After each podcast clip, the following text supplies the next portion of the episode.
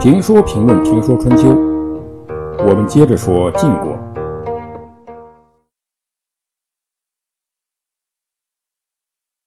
晋军攻打曹魏两国，他原来的意图是想引诱楚军北上，然而楚军却不为所动，还是一根筋的死心眼儿的围攻宋国的首都商丘。这宋国的都城没有被楚军攻下。而曹国、魏国两国已经被晋军拿下。既然曹魏两国已经被晋军拿下，楚军自然全力攻宋。宋国受不了，不得已又派人向晋国告急求援。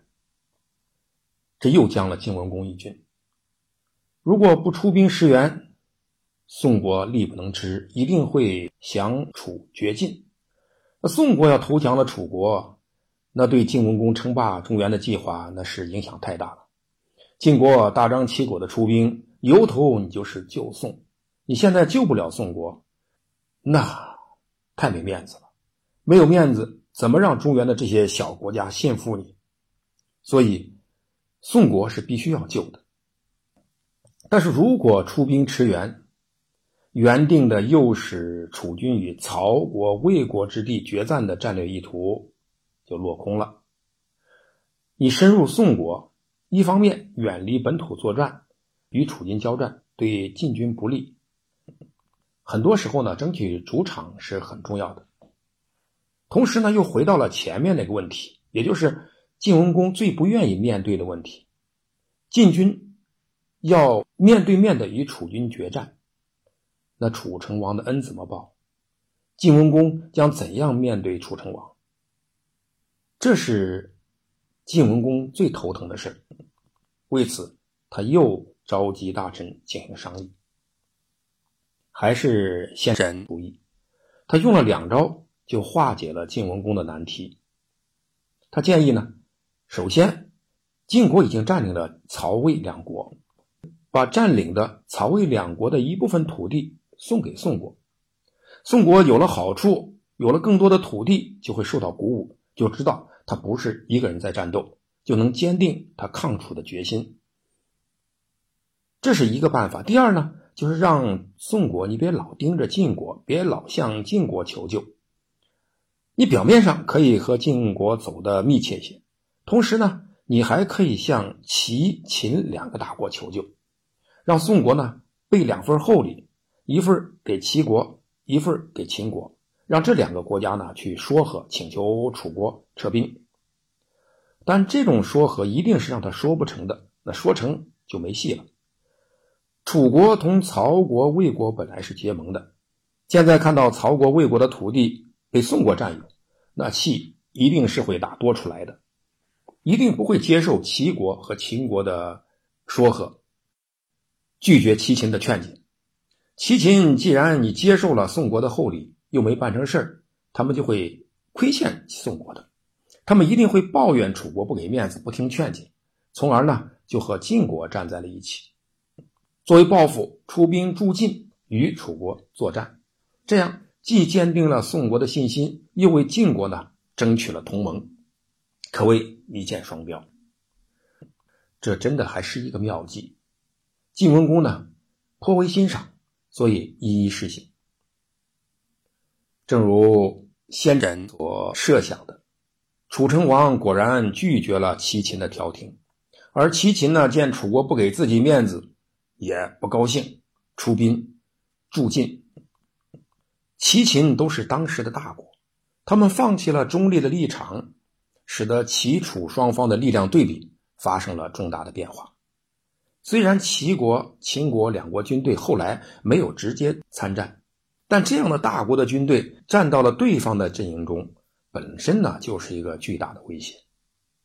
楚成王这时呢知道了晋文公的厉害，他看到齐、秦、晋三个大国结成同盟，这个形势呢明显是不利于自己，就主动的把楚军撤退到楚国的申邑，啊，今天的河南省南阳一带，命令。戍守古邑的大夫申叔迅速撤离齐国，要求令尹宰相呢子玉率楚军呢撤出宋国。他知道呢，子玉不会轻易的撤出宋国，因为他已经为了宋国付出了很大的努力，死伤了很多将士。为了说服子玉，楚成王准备了一番说辞。他告诫子玉说：“不要去追逐晋国军队，为什么呢？因为晋文公在外边闯荡了十九年，最终还能得到晋国，说明这个人呢真的不一般。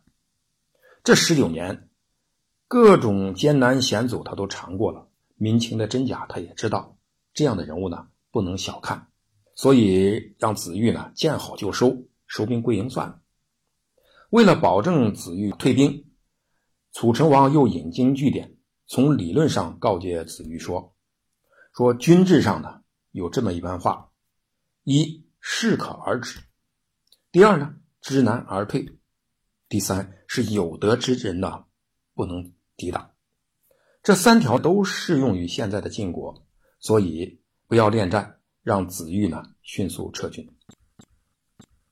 楚成王呢，在诸侯的江湖中混了多年了，有的是经验，有些仗不能硬碰硬，就像当年对待齐桓公一样，服软的结果呢，并没有使楚国弱下去，反而在齐桓公去世以后迅速壮大起来。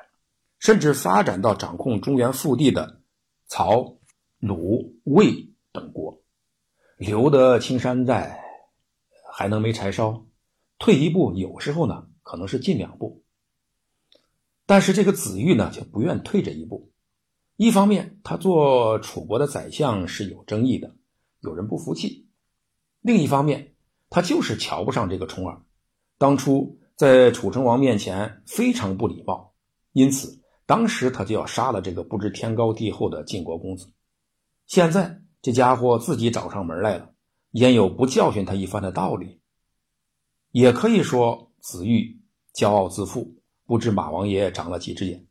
反正呢，他不听楚成王的劝告，坚决要求楚成王增调兵力，允许他以晋军作一决战。这让楚成王犯难了，不同意吧？子玉如此求战。难能可贵，万一他取胜了呢？他也希望子玉能打胜这一仗，于是呢，就同意了子玉的决战请求，但他又不肯给子玉调拨足够的决战兵力，只派了西广、东宫和若敖的一百八十辆战车前往增援。